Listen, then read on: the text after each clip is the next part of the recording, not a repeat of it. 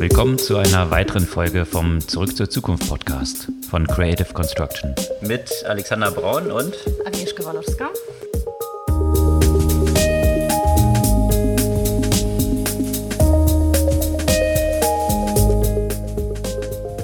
Was gab's Neues letzte Woche? Irgendwie so hauptsächlich zwei Themen: Koalitionsvertrag und Black Friday. Das auf jeden Fall. Das sind größere Themen, was dort alles so passiert ist. Ansonsten gab's auch verbunden mit Black Friday im weitesten Sinne bei Shopify ganz interessante News, die jetzt eine übergreifende Shopsuche einführen und was das so für die Händler und der Entwicklung Richtung eines Marktplatzes bedeuten könnte. Und rund um den Black Friday interessant, weil normalerweise würden die meisten Brands ihre Aktivitäten auf den sozialen Medien anlässlich dessen erhöhen. Jetzt aber hat sich ein Unternehmen entschieden, aus den sozialen Medien komplett rauszugehen. Was das für ein Unternehmen ist und warum das der Fall ist, das erfährt ihr dann gleich. Und apropos raus, raus könnte es sein für die Scooter in Paris. Paris war da ja schon sowieso sehr speziell, indem die Stadt nur einigen Anbietern erlaubt hat, dort überhaupt zu fahren, die Lizenz vergeben hat. Jetzt hat man festgestellt, es sind doch ein paar zu viele Unfälle und die überlegen sich, die Geschwindigkeit Geschwindigkeit zu drosseln. Ja, rund um Scooter, das war ja auch ein Riesenthema und ein Riesenhype-Thema. Und da gab es jetzt diesen Monat auch ein Spec von Bird, eines der größeren Player in diesem Umfeld oder eigentlich auch die, die das Ganze gestartet haben, wenn ich mich richtig erinnere. Und das ist so suboptimal abgelaufen. Da scheint der Hype auch definitiv verflogen zu sein. Und in der Woche gab es jetzt auch noch ein paar andere Specs, Velocopter, die versucht haben, Spec zu machen und das jetzt mangels Interesse absagen mussten mit sehr vielen erzürnten Investoren und Tonybox auf der anderen Seite, die jetzt an die Börse gegangen sind über ein Spec und das ist so Kinderspiele, Lautsprecher, Hörspiel, ganz interessante Hardware eigentlich, die sie dort entwickelt haben und die sind recht erfolgreich jetzt im Spec schon gestiegen. Rund um Hype-Themen gab es natürlich auch ClassPass, ein so Modell, was hier in Deutschland auch eine ganze Reihe von Copycats natürlich gefunden hat. Gympass und Urban Sports Club unter anderem. Und die haben jetzt rechtlichen Trouble in den USA, weil sie anscheinend ziemlich betrügerisch einzelne Studios gelistet haben, die gar nicht unter Vertrag mit ihm standen und ja, dort anscheinend fleißig die Zahlen so ein bisschen gefälscht haben und äh, das ist natürlich besonders relevant, weil die ja auch kürzlich verkauft wurden und da stellt sich natürlich so die Frage, was dort alles für Implikationen noch so drin stecken. Ja, und apropos Rechtsstreitigkeiten, da ist der israelische Anbieter von Spionagesoftware NSO auch ordentlich unter Beschuss. Nicht nur seitens der Regierung, unter anderem in Frankreich und USA, wo sie, naja, angeeckt haben, sondern auch müssen sie sich dem Rechtsstreit mit Apple stellen. Apple hat sie nämlich äh, gerade verklagt. Ja, und wo wir bei Apple sind, die Apple Rumors und Leaks, die sind ja in der letzten Zeit ja wirklich sehr aktiv oder die liest man ständig zu unterschiedlichen Themen. Letztens mal Auto, jetzt das Thema Augmented Reality Headset, was da dahinter stellt und äh, ob man sich jetzt schon freuen kann. Darüber sprechen wir dann auch gleich. Und im Kontext von Big Tech und Research, da gab es auch von Microsoft einen ganz interessanten Research-Bericht rund um künstliche Intelligenz und diese Transformer-Modelle. Da hatten wir auch schon mehrfach drüber gesprochen, Sprache zu generieren. Hier jetzt mit der Umwandlung von Sprache in Bilder, die durch AI dann im Hintergrund sehr eindrucksvoll erfolgt. Okay. Eine Funding News, die für große Schlagzeilen vergangene Woche gesorgt hat, war MoonPay und tatsächlich wie MoonPay to the Moon ist auch diese Bewertung hier von einem Krypto-Startup, was 555 Millionen wohlgemerkt Funding, nicht Bewertung, als Series A verbuchen konnte, also nach zwei Jahren am Markt mit 3,4 Milliarden bewertet. Und im Umfeld von Finanzthemen Vivid, der Neobank Challenger hier aus Berlin, da gab es News drum, dass sie jetzt inaktive Konten die Kreditkarte,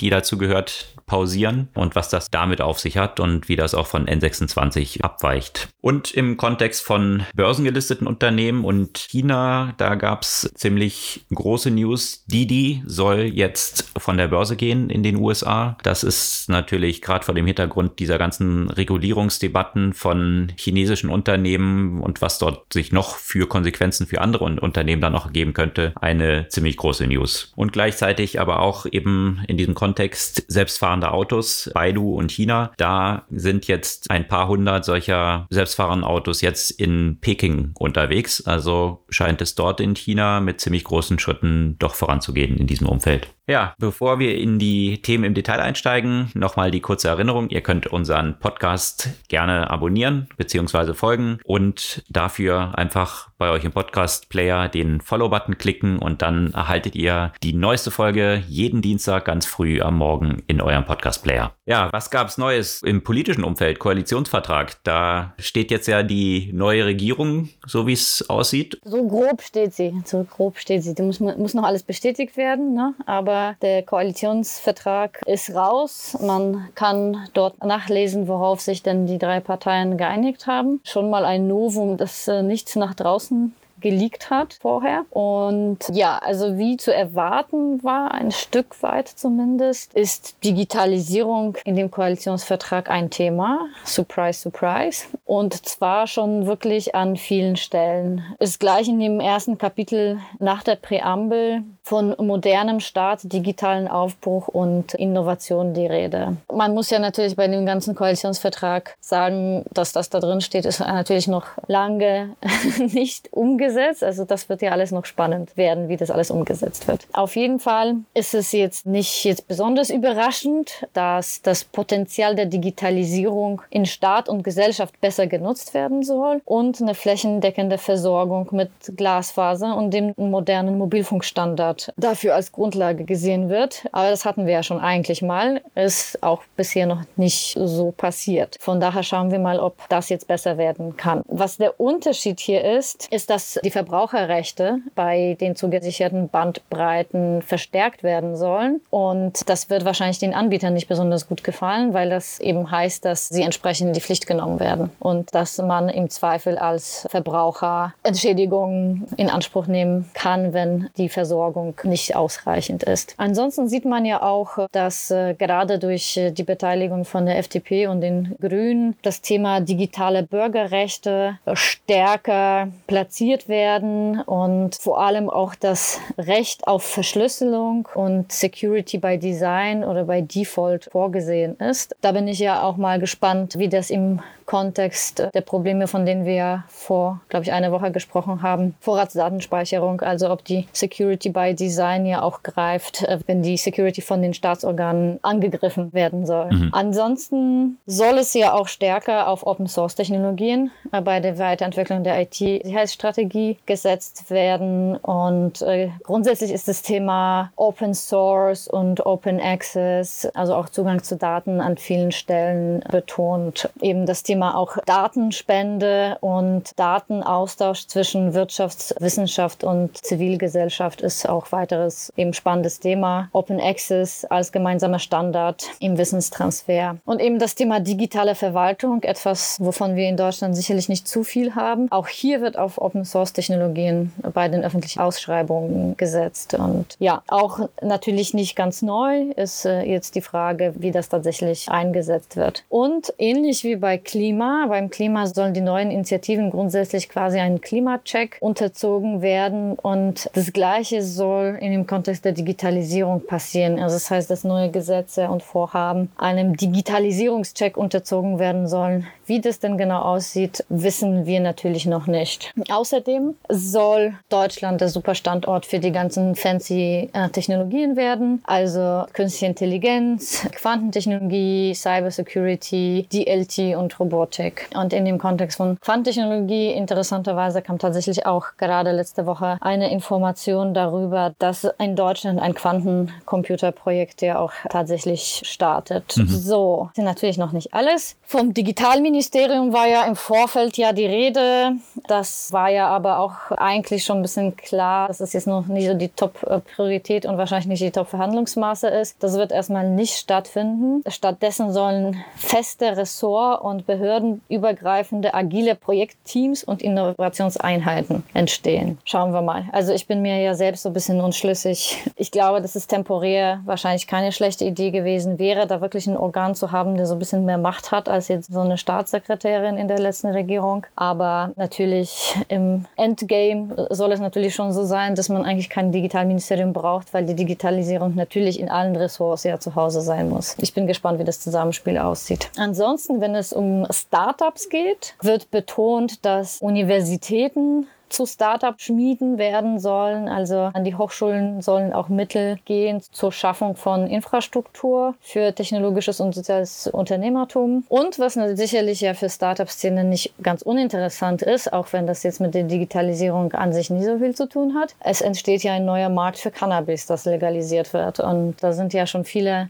Startups in der letzten Zeit in dem CBD-Umfeld entstanden und die können sicherlich jetzt auf das richtige Zeug setzen und nicht nur auf auf das Grasleid. Das homöopathische Gras, was äh, kürzlich von Jan genau. Böhmermann in einer Folge mal ganz interessant gecovert wurde. Können wir auch mal verlinken. Das stimmt, ja, allerdings. Ansonsten, ja, Deutschland soll führender Startup-Standort in Europa werden. Da geht es eine gewisse äh, Freundlichkeit in Richtung Wagniskapitalmarkt und Aktienmarkt aus dem Koalitionsvertrag her. Also was jetzt nicht überraschend ist, ist gerade bei der FDP-Beteiligung. Die Frage ist, ob man damit, dass man sich ja für Wagniskapital und für einen Standort für Startups in Europa ausspricht, ob das damit tatsächlich was auch in der Mentalität getan ist. Schauen wir mal. Auf jeden Fall soll ja auch die KfW in Zukunft eine größere Rolle spielen in dem Startup-Umfeld und sie soll eben als Innovations- und Investitionsagentur fungieren und auch mit Wagniskapitalgeber werden. Und es soll alles auch viel schneller gehen. Das heißt, man soll in der Lage versetzt werden, ein Unternehmen in 24 Stunden zu gründen. Da würden sich die Leute, die jetzt bald gründen werden, hier aus dieser Gruppe, auch sehr darüber freuen, wenn das dann 24 Stunden dauert und nicht so viel, wie es gedauert hat, als wir das letzte Unternehmen gegründet haben. Soll auch neue Rechtsformen geben für die sogenannte Purpose Economy. Kann man ja alles auch nochmal im Detail nachlesen. Wir verlinken ja auch die Beiträge, die, die die jeweiligen Themen ja auch beleuchten. Und es soll stärker die Diversität forciert werden im Sinne auch von stärkeren Unterstützung von Gründerinnen soll unter anderem ein Gründerinnenstipendium geschaffen werden und eben ein Teil des Zukunftsfonds von 10 Milliarden auch tatsächlich für weibliche Gründer, also für Gründerinnen reserviert werden. Ansonsten gibt es ja bei der Finanzszene auch einen Beitrag, der die wichtigsten Themen für Banken und Fintechs ja auch zusammenfasst, wer dort im Detail nachlesen möchte. Auf jeden Fall jetzt jetzt, sagen wir mal, von der Fintech-Perspektive, zitiere jetzt hier mal auch aus dem Koalitionsvertrag für Fintechs, Insurtechs, Plattform Neobroker und alle weiteren Ideen geben, soll Deutschland eine der führenden Standorte innerhalb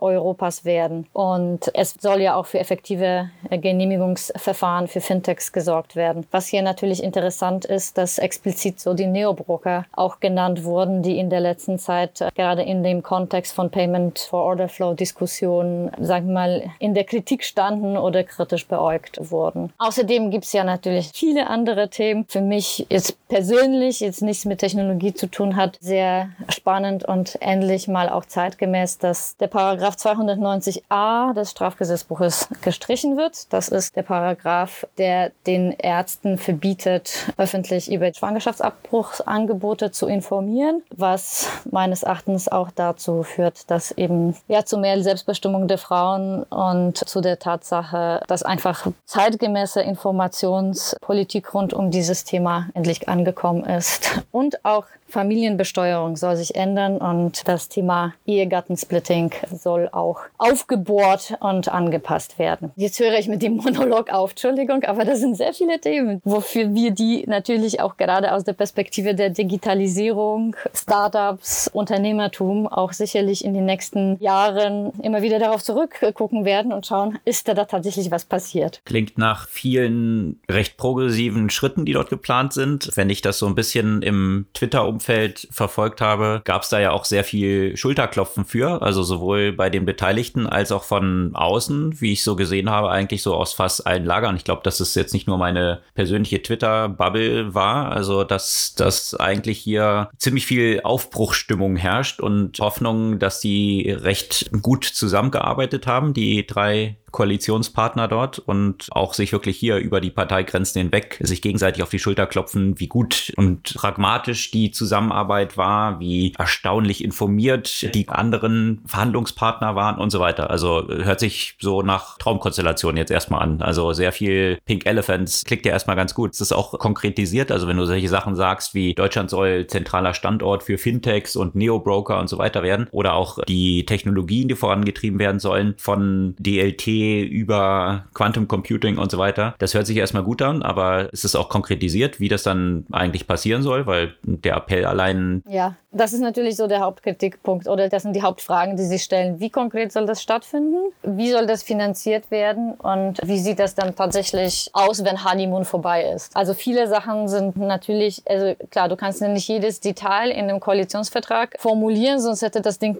nicht knapp 200 Seiten, sondern irgendwie 5000 mindestens und wäre wahrscheinlich nie zustande gekommen. Und deswegen sage ich, ne, sie werden jetzt sicherlich dann daran gemessen, an den Ansagen, die sie gemacht haben und es wird drauf geguckt, wie es tatsächlich im echten Leben geworden ist und welche Themen tatsächlich angegangen worden sind. Also, mhm. dass alles, was so im Koalitionsvertrag steht, nicht erfüllt wird. Also, wenn es so wäre, würde mich das sehr positiv überraschen. Aber bis, bis das alles in die Gesetze gegossen wird und mhm. wie sie dann aussehen werden, das wird ja alles natürlich noch dauern. Okay, dann bleiben wir auf jeden Fall mal vorsichtig optimistisch, dass zumindest die Ziele schon mal recht interessant gesteckt sind, wie sich das anhört und ja. wie sie dann ganz konkret ausgearbeitet werden. Da bleiben wir dran. Ja, absolut. Die Ziele übererfüllt haben eine Reihe von Unternehmen jetzt im Kontext von Black Friday, der ja stattfand und mittlerweile auch so zu so einem weltweiten Phänomen geworden ist. Und da hatte man ja auch so war sich nicht ganz sicher, wie das so verlaufen würde, weil vor dem Hintergrund dieser Schwierigkeiten in den Lieferketten viele Leute ja auch schon ihre Weihnachtseinkäufe etwas vorgezogen haben. Und da war man sich jetzt eben nicht so sicher, ob das dann einen negativen Impact haben könnte. Ich habe das zum Beispiel von Shopify gehört. Die haben 2,9 Milliarden in Sales über Black Friday umgesetzt. Das sind über 20 Prozent mehr als im Vorjahr und mehr als das Doppelte als 2019. Also hier auf jeden Fall sehr happy über diese Umsätze, die sie dort erzielt haben. Hast du es von ein paar anderen Unternehmen noch gehört, wie es dort so gelaufen ist? Ja, tatsächlich. Also natürlich, die, die Zahlen fließen erst so ein bisschen rein, weil man das Gefühl hatte, Black Friday gibt es schon seit zwei Wochen und es geht ja noch weitere zwei Wochen. Ich weiß nicht, ob das nur mein Gefühl ist, aber so Black Friday überall, ja. Absolut. Und die ganze Zeit. Und das, das wurde ja auch äh, nach und nach wurde ja die Periode ja immer weiter ausgedehnt. Aber ja, ich habe ja auch hauptsächlich die Zahlen von Shopify gesehen und auch grundsätzlich, sagen wir mal, vorsichtiger Optimismus, dass es im Vergleich zum letzten Jahr deutlich nach oben gegangen sind, die Zahlen allerdings noch nicht den vorpandemischen Stand äh, erreicht hat. Ich meine, sicherlich gibt es einen Grund, also für die Verkäufer zum Optimismus, zumal ja das Thema sowohl äh, Corona als auch die Lieferkettenproblematik da sicherlich ein paar Fragen aufgeworfen hat. Ja, Corona natürlich nochmal in ganz neuer Dimension, wie man so gehört hat, was vergangene Woche dann zum Ende der Woche, als die News über die neue Variante aus südlich afrikanischen Ländern reported wurde, natürlich erstmal zum kräftigen Einbruch an den Börsen geführt hat und fühlte mich dann echt so ein bisschen wie im täglich Grüße das Murmeltier. Man schaute sich so die Aktienkursentwicklung an und Zoom und Peloton sind stark gestiegen an dem Tag.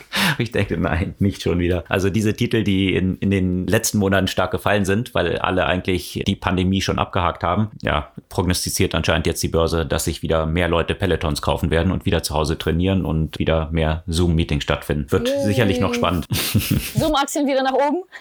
ja, genau. Die sind kräftig gestiegen. Ja. Natürlich auch die BioNTech und Moderna, die ich mir tatsächlich dann quasi als Black Friday-Angebot kurz noch davor ein bisschen ins Portfolio gelegt habe. Das ist jetzt nicht so schlecht gelaufen. Ja, aber was sonst auch nicht schlecht läuft, Shopify hatte ich ja schon erwähnt bezüglich Black Friday. Shopify hat auch jetzt Details bekannt gegeben für ihre übergreifende Suche. Und zwar integrieren die jetzt eine Suche, die eben über die ganzen unterschiedlichen Shops von Shopify hinweggeht. Also im Unterschied zu Amazon hat man bei Shopify ja das Modell, dass dort die Shops unter ihrer eigenen Brand auftreten. Also eben nicht alles unter der Amazon-Brand läuft, wo dann bestimmte Merchants drin sind, sondern diese Händler oder Merchants, die halt dort bei Shopify drauf sind, die sind ja nicht in einer zentralen Shopify-Plattform, sondern unter ihrer eigenen Brand. Und da hat Shopify jetzt eben angekündigt, wir liefern euch noch mehr Traffic, weil wir eben eine globale Suche über diese ganzen Shops dann integrieren und eine Bündelung eigentlich dieser Angebote dann wiederum haben. Und das finde ich eine ganz interessante Entwicklung, weil das natürlich ein ziemlich zweischneidiges Schwert ist. Einerseits könnte man sagen, eben, so wird es auch verkauft, wie die Händler, super, wir kriegen dann zusätzlichen Traffic und mehr Push von unseren Angeboten über diese Suche. Andererseits könnte man auch sagen, dass es dann die Abhängigkeit von Shopify wiederum erhöht und eigentlich wiederum in so eine Richtung geht wie Amazon, dass du dann doch wieder so ein zentrales Portal hast, über die dann diese Sales generiert werden, was ja dann die Abhängigkeit, wie gesagt, von den Händlern wiederum ein bisschen verstärkt. Und das finde ich interessant, diese Entwicklung, die man dort immer hat. Fällt mir nur das Zitat von Jim Barksdale, der erste CEO von Netscape ein, der mal so schön gesagt hat, es gibt zwei Möglichkeiten für Unternehmen Geld zu verdienen. Die eine ist Bundling und die andere ist Unbundling.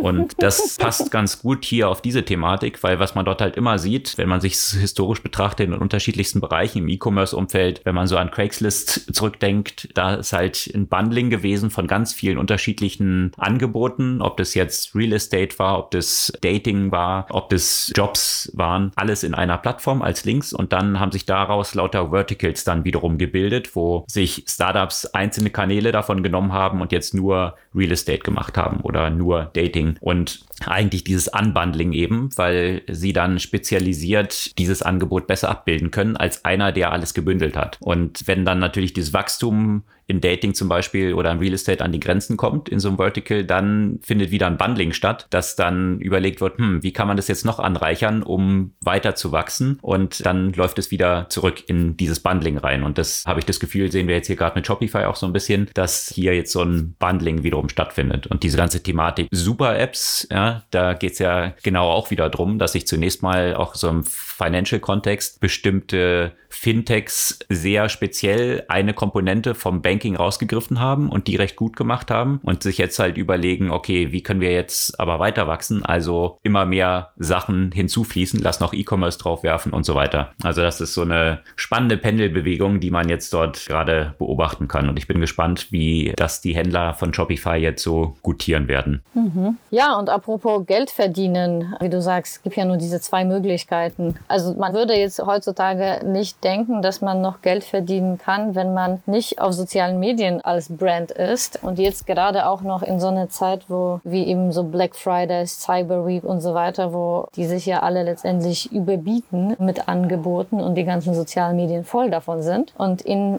dieser Zeit sagt ein CEO eines großen Kosmetikunternehmens, nö, wir gehen weg und zwar von Facebook, Instagram, Snapchat und TikTok. Lush, das sagt dir was, das Unternehmen? Ja, da kann man sich kaum von retten, wenn man so durch Fußgängerzonen läuft und irgendwann so eine Geruchwolke einen quasi richtig wie so eine Wand, gegen die man läuft. Die, ich glaube, sicherlich einer der Faktoren, der Traffic in die Läden treibt, ja, dass diese Duftwolken aus diesen Filialen rausgepumpt werden und das ja. fällt einem in der Regel schon auf, ja. Genau. Und dieses Unternehmen ist ja aber auch bekannt für viele sagen wir mal, soziale Unternehmungen, also für hohe Spenden und grundsätzlich den Versuch, zumindest eben ein ethisches Unternehmen zu führen. Und auch ohne Tierversuche auszukommen und so weiter, ne? Exakt. Und das ist so ein bisschen dieser Aspekt, der den CEO gebracht hat. Ja, eben keine Tierversuche und sonst, sagen wir mal, ethisch agieren. Wie verhält sich das dazu, zu den Problemen im Kontext von sozialen Medien, gerade was den Body Image von zum Beispiel Teenagern angeht und die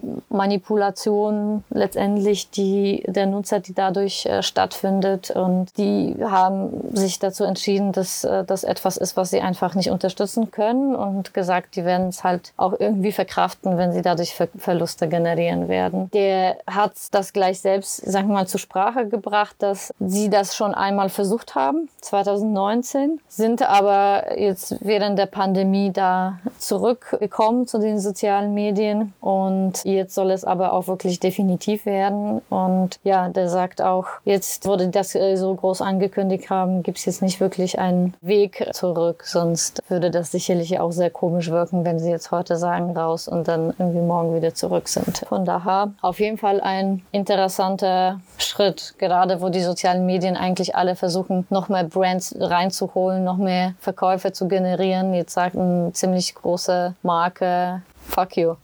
Hm, wo wir auch bei dem Bundling sind, weil jetzt sämtliche sozialen Medien ja auch E-Commerce werden müssen mhm. und sämtliche E-Commerce-Plattformen wiederum sozial werden müssen.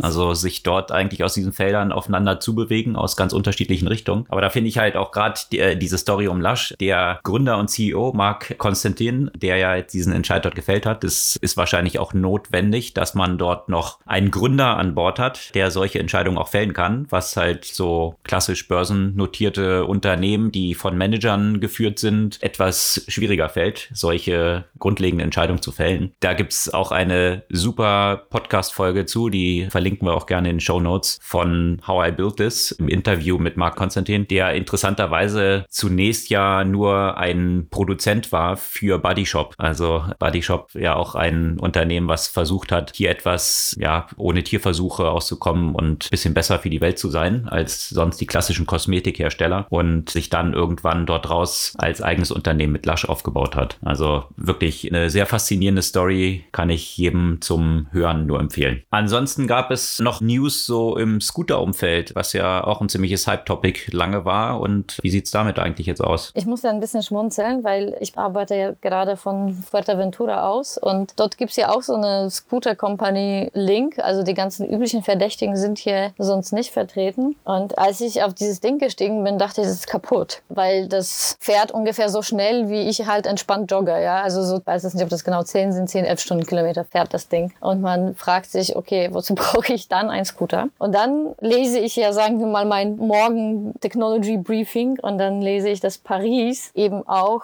die Scooter-Anbieter dazu verpflichten soll, die Geschwindigkeit der Scooter auf 10 äh, Stundenkilometer zu reduzieren weil es dort schon zu einigen Unfällen gekommen ist. Also da war es ein prominenter Fall, dass eine Fußgängerin von zwei Scooterfahrerinnen überfahren wurde und gestorben ist. Und Paris war sowieso schon ein bisschen restriktiver als so einige Städte, in dem es nur drei Anbietern damals die Lizenzen gegeben hat. Aber ich frage mich halt, wenn das jetzt wirklich so auf 10 Stundenkilometer runtergeht, ist das jetzt wirklich noch so ein nennenswerter Mehrwert und wie sich das auf die sowieso schon etwas overhypten Scooter auswirkt? Ist natürlich eine interessante Frage. Also auf der einen Seite, wie du sagst, dann quasi so langsam zu fahren, wie du entspannt joggst, das reduziert ja etwas den Wert der ganzen Geschichte mhm. für die Nutzer. Andererseits, wenn die Fahrt für mich dann doppelt so lange dauert, jetzt als Betreiber des Scooters, dann verdiene ich halt doppelt so viel, wenn die Preise pro Minute gleich bleiben. Das äh,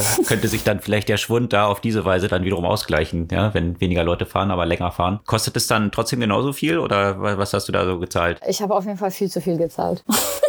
Ja, genau. Das hat man immer bei den Dingern irgendwie, finde ich, das Gefühl. Also ja. hier in Deutschland sind sie auf 20 Kilometer abgeriegelt und trotzdem kann man die gleiche Strecke eigentlich günstiger meist mit einem Carsharing zurücklegen. Also das ja, ist schon interessant. Wenn es auf 10 Kilometer runtergeht, dann ja, verdoppelt sich der Preis für die Strecke ja nochmal. Es sei denn, die passen dort dann entsprechend die Preise an. Bin ich mal gespannt. Ja, das ist auch so ein bisschen die Frage. Ne? Und dann ist es so ein bisschen die Frage, was ersetzen die Scooter? Ne? Für mich, ich habe die manchmal genutzt so als Fahrradersatz Ersatz, wenn ich jetzt nicht mein eigenes Fahrrad dabei hatte oder wenn ich zwischen irgendwelchen Stationen fahren musste und das so als Krücke. Jetzt ist es wirklich nicht mehr so Fahrradersatz. Das ist halt der Ersatz halt des zu Fuß gehens. Es ist halt ein bisschen schneller als zu Fuß, aber ersetzt jetzt nicht ein Fahrrad, ein Auto oder eine Straßenbahn oder, oder sonst noch was, sondern es ist halt wirklich, okay, ich bin zu faul zu laufen und dann nehme ich mir sowas. Ja, das sind ja auch so die Studien, die es da gibt zu, die genau zu dieser Erkenntnis kommen, dass es nicht wirklich wirklich jetzt irgendwie zu einem Ersatz von anderen Verkehrsmitteln geführt hat, sondern dass einfach nur weniger gelaufen wird und solche Strecken dann damit zurückgelegt werden. Aber wenn Sie dann so langsam fahren, dann müssten Sie eigentlich jetzt auf Gehwegen fahren, weil wenn dann sowas Langsames irgendwo auf der Straße oder Fahrradweg fährt, dann äh, stellt das ja im Zweifel wieder eine andere Art von Gefahr dar. Und vor allem nervt das halt die anderen Verkehrsteilnehmer. Ne? Also es ist dann so die Frage, wenn er so schnell fährt wie ein Fußgänger, dann wüsste ich nicht, wo es halt sonst fahren soll. Also ich weiß es, also ich weiß es nicht, ob das das Problem lösen wird, ganz ehrlich.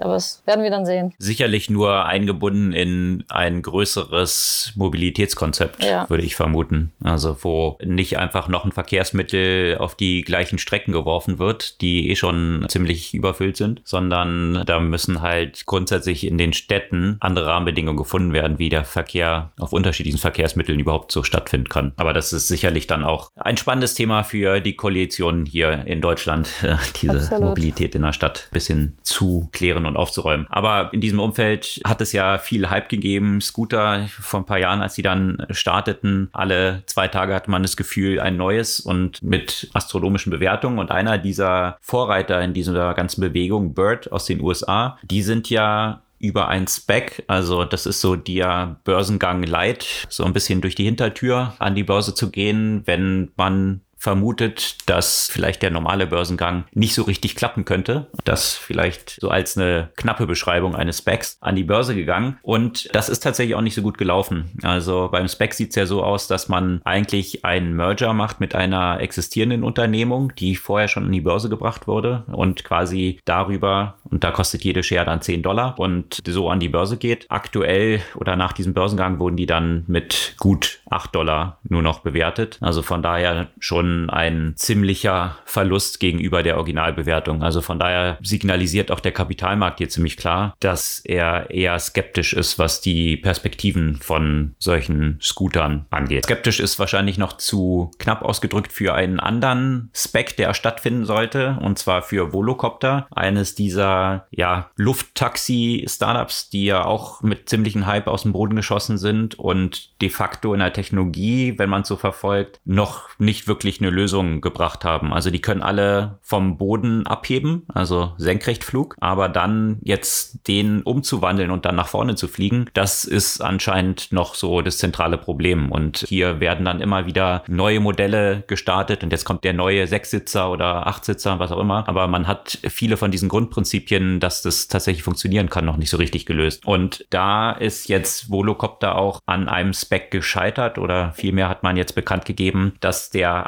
abgesagt wird, weil es zu wenig Interesse am Markt gibt. Und ja, das ist natürlich genauso auch die Gefahr, dass über ein Spec dann Unternehmen an die Börse kommen, die tatsächlich noch sehr fragwürdig sind, was das Geschäftsmodell angeht. Und da dann Kleinanleger sich möglichst früh beteiligen können, aber letztendlich dann auch ein entsprechendes höheres Risiko zahlen. Und da sind jetzt die Investoren, da gab es eine Reihe von, von Investoren, die Volocopter als Crowdfunder unterstützt hatten. Die sind jetzt ziemlich ärgerlich über diese ganze Geschichte und ja, vielleicht ein Beispiel dafür von einem so einem Hype-Thema, was eine Zeit lang dann ziemlich gepumpt wird und jetzt dann aber in der Versenkung landet. Und mal gucken, ob es da noch später dann einen Turnaround dieser ganzen Geschichte gibt. Ja, bin ich gespannt. Ja, etwas erfolgreicheren Spec hat Tonybox hingelegt. Hast du die mal gesehen? Kennst du die? Wie heißen die? Tonybox. Tonybox, ne. Also wenn man irgendwie mit Kindern mal zu tun hatte in der letzten Zeit, wie jetzt meinen Nichten und Neffen, da kommt man eigentlich an diesen Tonyboxen nicht so rum. Das ist halt so ein, muss man sich vorstellen, ist so, so ein Lautsprecher und du kannst da so kleine Figuren zu kaufen und diese Figuren setzt du dann auf diesen Lautsprecher und dann wird eine bestimmte Geschichte erzählt, also so mhm. Audiobook-mäßig. Und das ist natürlich ein sehr interessantes Konzept, weil diese einzelnen Figuren, die du kaufst, die sorgen natürlich dafür, dass man einen kontinuierlichen Revenue-Stream hat, ja, weil irgendwann hat man halt die Geschichte als Kind von, von dieser einen Figur, kennt man die schon auswendig und sammelt dann gern halt weitere Figuren. Also es verknüpft dieses physische Sammeln mit immer neuen Geschichten, die da auch dranhängen. Und das ist natürlich sehr profitabel, dann diese einzelnen Figuren dafür zu kaufen. Ist da ein NFT dahinter auch noch?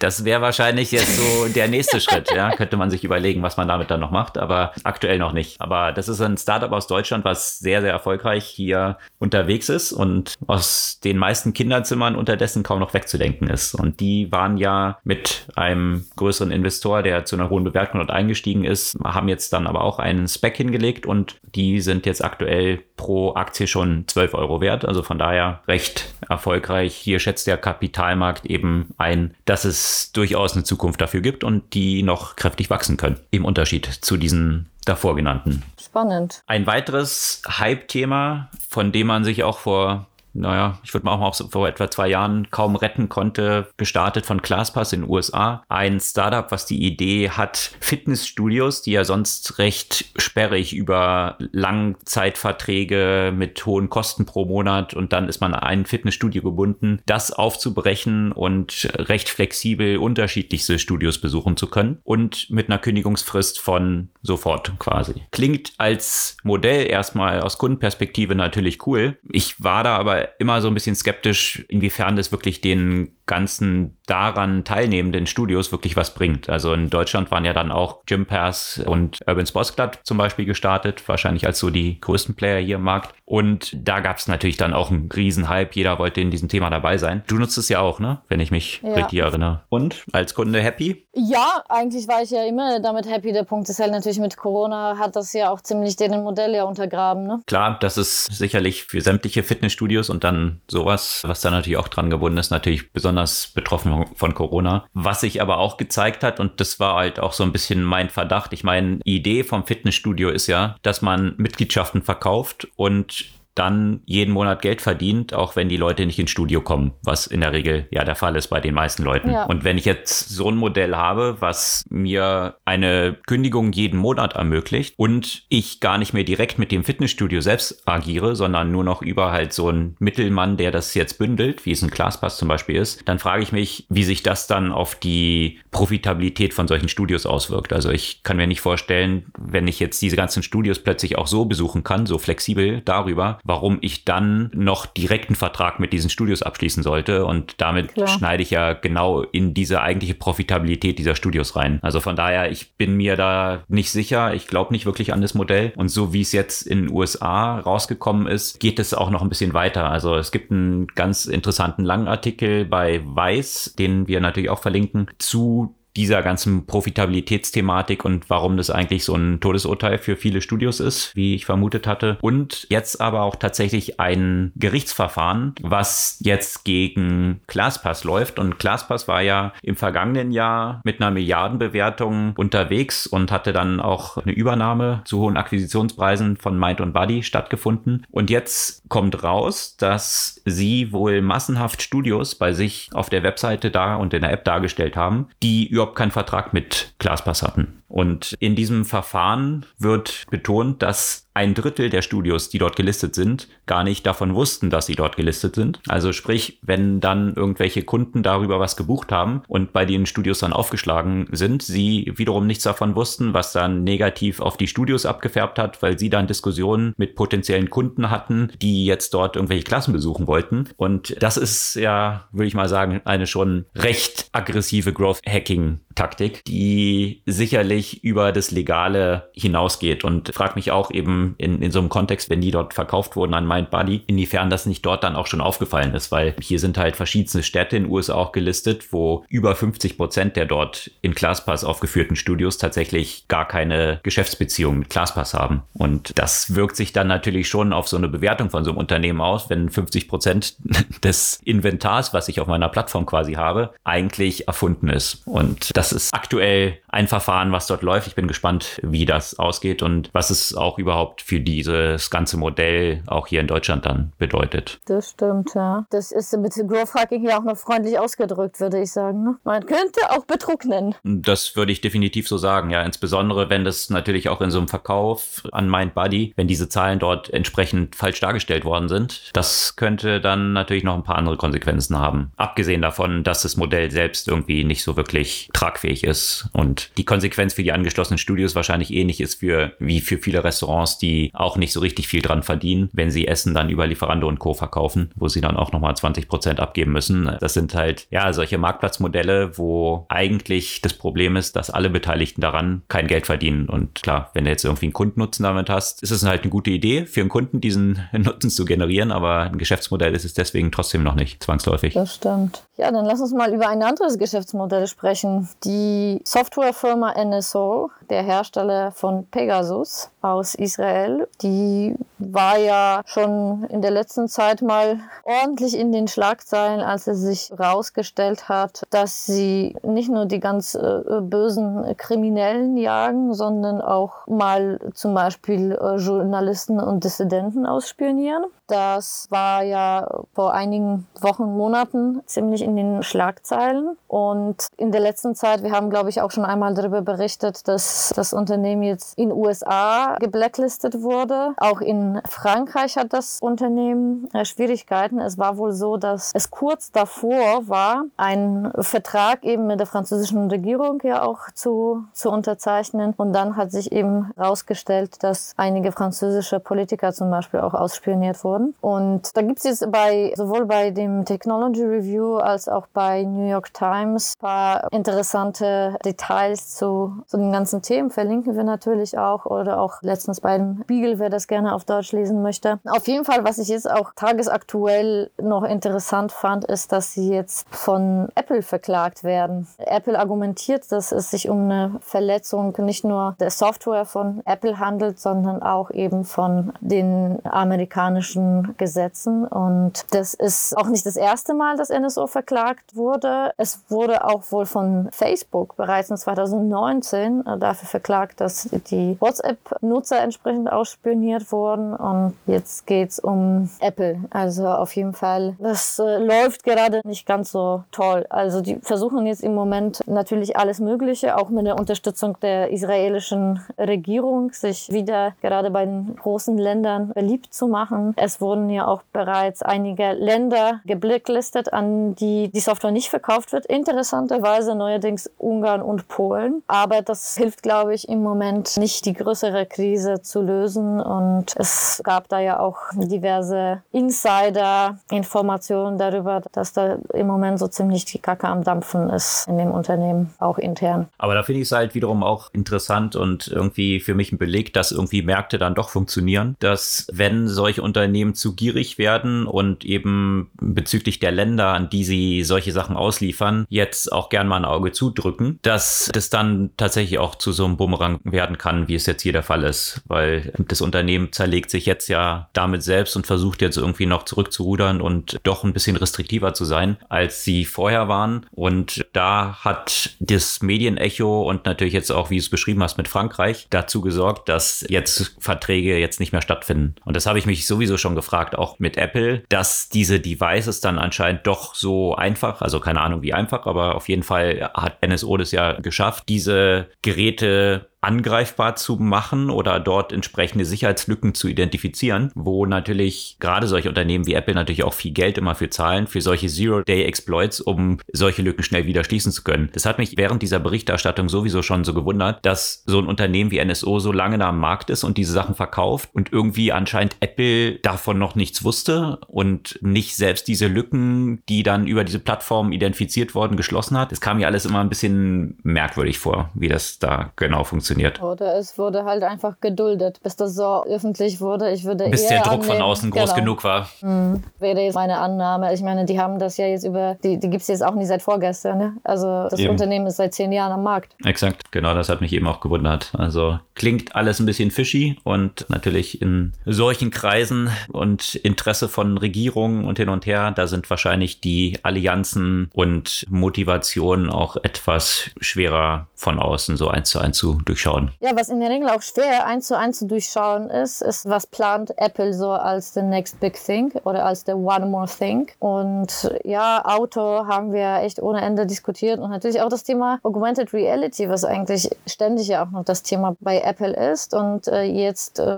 es wohl einen Leak, der jetzt etwas stärker sozusagen sein soll als nur ein äh, Gerücht und von einem neuen Standalone Mixed Reality Headset mit einem eigenen Prozessor, Das heißt auch ein Device, das wohl unabhängig von anderen Devices, also Mac und iPhone, funktionieren soll und später im Jahr 2022, also Ende des Jahres 2022, an den Markt kommen soll. Da gibt es eine längere Analyse eines Experten, die man sich ja durchlesen kann. Ich würde jetzt nicht in Details gehen angesichts der Zeit, aber ich bin, ich bin mal gespannt. Ich bin immer vorsichtig, wenn das jetzt wirklich bisher nur Leaks sind und keine offizielle Ankündigung. Da kann sich ja dann ja auch im Zweifel noch alles ändern. Aber ich bin jetzt sehr gespannt. Gerade wenn es so ein Standalone-Device werden soll, hat das das Potenzial, das neue iPhone zu werden und eine neue Plattform. Werden wir und das sehen. ist natürlich das Interessante, was, was all diese Unternehmen dort anstreben. Ich meine, auch mit Facebook und dem Metaverse, da geht es ja letztendlich dann auch um Hardware auch wiederum. Ja, nebst der Plattform, die dann dahinter gebaut wird. Und verschiedenste Player von Snap und auch Sonnenbrillenhersteller sind da ja dann unterwegs. Und Apple ist sicherlich natürlich einer der Player, von dem man da am meisten erwartet. Also ich bin auch gespannt, wie sich das entwickelt und dass die nach diesen Gerüchten schon im vierten Quartal 22 damit rauskommen wollen. Das würde ja darauf hindeuten, dass sie schon ziemlich weit sind mit dieser Entwicklung, weil da ja auch sehr viele sehr komplexe Themen zu lösen sind, auch mit diesen Screens in der Brille und all solchen Aspekten. Also sicherlich eine interessante Entwicklung. Viel Dynamik gibt es auch im ganzen Kontext von künstlicher Intelligenz. Da hatten wir auch schon häufiger von gesprochen mit sogenannten Transformer-Modellen. Also GPT hatten wir ja dort erwähnt von Sprachgenerierung, also dass man dieser künstlichen Intelligenz einfach nur ganz wenige Beispiele geben kann und ihr dann sagt, bestimmte Texte zu generieren, die sich wie von Menschen geschrieben dann anmuten. Und das gibt es jetzt aber tatsächlich einen interessanten Artikel von Microsoft aus dem Research, die auch eine Transformer-Technologie dort entwickelt haben, die Sprache in Bilder verwandelt. Also man kann zum Beispiel einfach sagen, zeige mir einen Hund, ein trauriges Hundegesicht, was in die Kamera schaut. Und dann generiert automatisch diese AI ein Foto, was so eigentlich nicht existiert, von einem Hund, der nicht existiert, was täuschend echt aussieht. Und das bietet natürlich dann auch wiederum, wurde dann so ein bisschen in Artikeln, die das beleuchtet haben, dann auch diskutiert, natürlich auch wiederum viele interessante Einsatzmöglichkeiten, gerade wenn man an so virtuelle Welten und Metaverses denkt, wo on the fly dann bestimmte Sachen generiert werden können, einfach nur mit Sprachbefehlen, dass du daraus daraus wiederum Bildwelten generieren kannst. Und das finde ich schon ziemlich faszinierend, diese Entwicklung. Bildwelten ist das erste. Das nächste sind auch Videos, die dann darüber generiert werden können, einfach eben nur mit Sprachimpulsen. Solche Sachen dann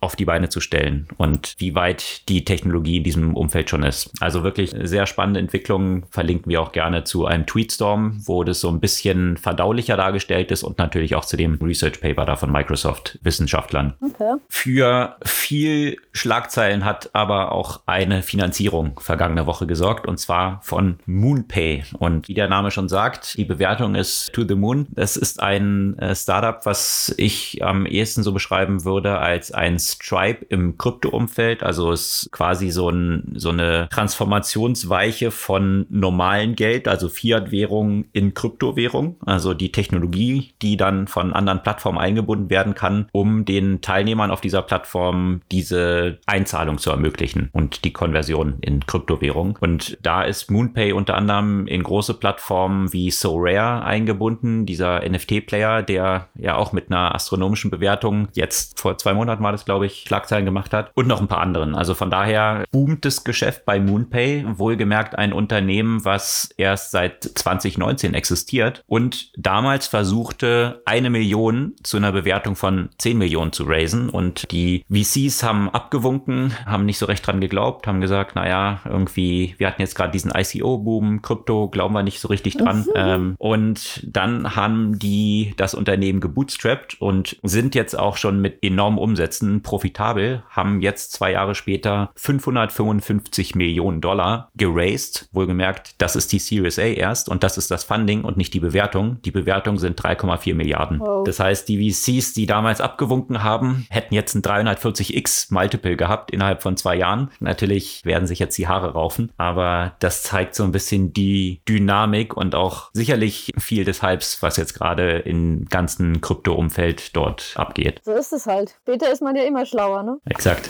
Aber eben eine Million zu zehn Millionen. Also das klingt jetzt ja auch nicht nach einer sehr hohen Bewertung. Dass man da nicht mal diese eine Million aufgetrieben hat, finde ich schon faszinierend. Aber ja. Tja.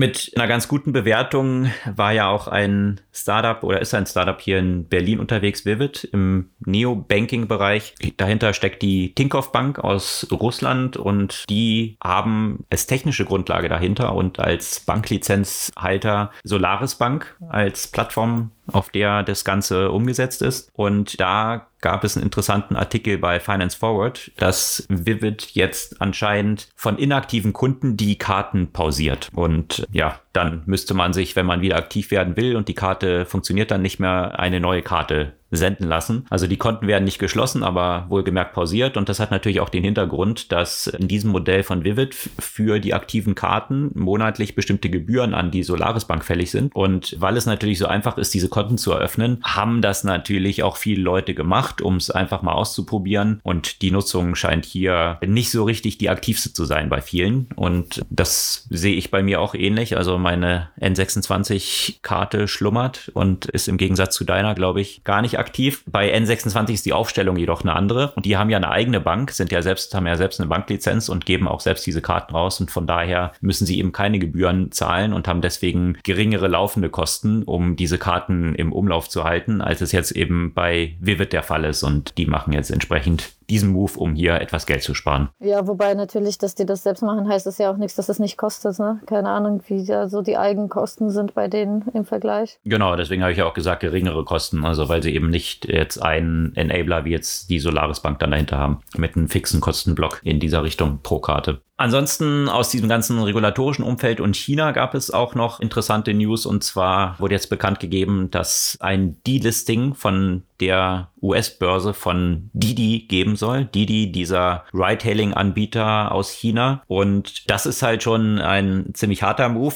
ja, was diese Regulierung angeht. Die Aktie ist entsprechend dann auch eingebrochen und natürlich auch die Aktie von dem Unternehmen, was maßgeblich dran beteiligt ist. Und das ist Softbank. Die halten 20 Prozent an Didi und sind dann natürlich auch gleich mit Didi 5% eingebrochen nach dieser News. Und das ist insbesondere interessant, weil es natürlich auch Fragen aufwirft, was es dann für die Konsequenzen für andere Unternehmen wie jetzt ein Alibaba oder ein Tencent und so weiter bedeutet, wenn China sagen kann, sie möchten halt kein Listing mehr an amerikanischen Börsen haben. Was wäre dann die Konsequenz für die Leute, die daran beteiligt sind, weil sie ja nicht direkte Aktien halten, sondern eben, wie auch schon mal in einer Folge so ein bisschen aufgeschlüsselt haben, man hat ja nur solche ADRs, nennen die sich, wo man nicht wirklich direkt Aktien hält. Also da sind schon noch ziemliche Risiken da auch in dem Markt und das deutet auch darauf hin, warum chinesische Tech-Aktien in der letzten Zeit nicht so gut gelaufen sind oder stark gefallen sind und jetzt sehr negativ bewertet sind, weil natürlich hier ein großes regulatorisches Risiko mit einhergeht. Bei Didi war jetzt der Grund, der angegeben wurde, wurde natürlich wiederum Nutzerdaten. Man möchte halt nicht ausländische Beteiligung an chinesischen Unternehmen haben, die sensitive Nutzerdaten haben. Also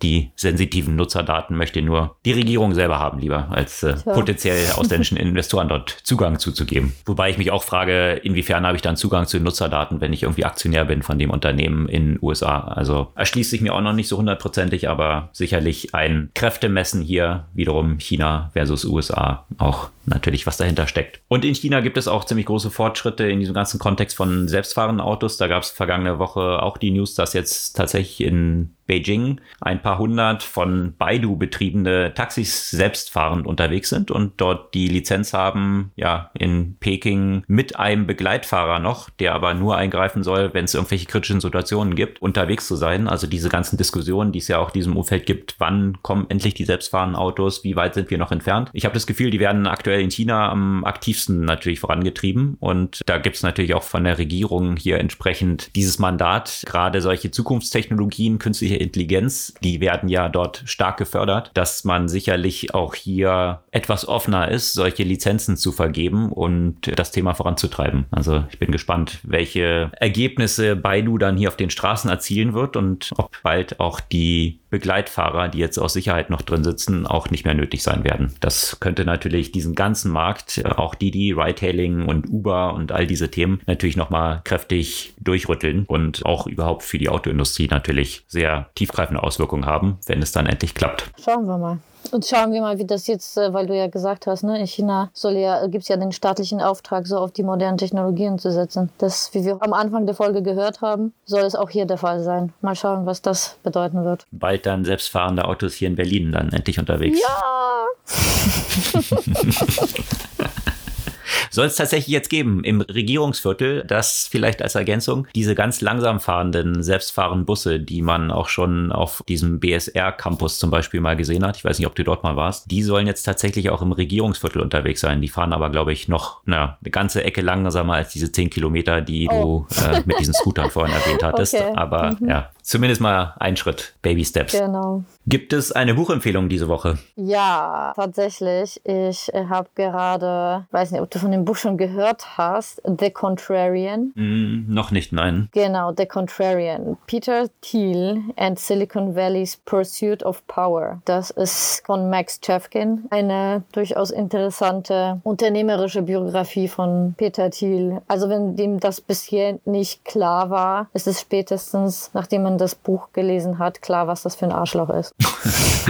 Lässt sich das so eindeutig sagen, ja? So im, im Kurze zusammengefasst, äh, ja. Okay. Da gibt es sicherlich sehr viele verschiedene Ebenen, ja. äh, auf denen dieser Begriff dann zutrifft. Gab es ja auch eine sehr interessante Netflix-Doku rund um die Pressefreiheit in den USA auch, die Peter Thiel ziemlich effektiv bekämpft hat mit einem größeren Verfahren, wo eine Mediaorganisation pleite gegangen ist dran. Also ja, also sicherlich eine sehr umstrittene Figur. Ja, es ist trotzdem lohnenswert. Das Buch es ist wunderbar geschrieben, sehr interessant, aber ja, da ist man sogar manchmal wirklich ein bisschen schockiert. Okay, gut. Dann sicherlich eine aufschlussreiche Biografie ist es dann, genau, kann man ja, so nennen. Ja. Also über Peter Thiel, The Contrarian, wird es sicherlich dann, denke ich mal, auch noch viele Diskussionen natürlich im Silicon Valley und auch hier darüber geben. Oder gibt es wahrscheinlich auch schon, oder? Vermutlich. Wann ist es rausgekommen? Im September irgendwann? Ja, also, war mal dieses Jahr, ja. Mhm, ja. Das also die Buchempfehlung diese Woche. Sämtliche Artikel, über die wir heute gesprochen haben, verlinken wir wie gehabt immer in unseren Podcast-Show Notes und natürlich auf unserer Podcast-Blog-Seite zum Nachlesen. Und freuen uns über eure Kommentare, eure Bewertung des Podcasts, wenn ihr soweit gehört habt. Gerne auch einen Kommentar und eine Bewertung einfach auf den entsprechenden Podcast-Plattformen hinterlassen. Das hilft für die Verbreitung sehr weiter. Und dann freuen wir uns, wenn ihr kommende Woche wieder dabei seid. Bis dann.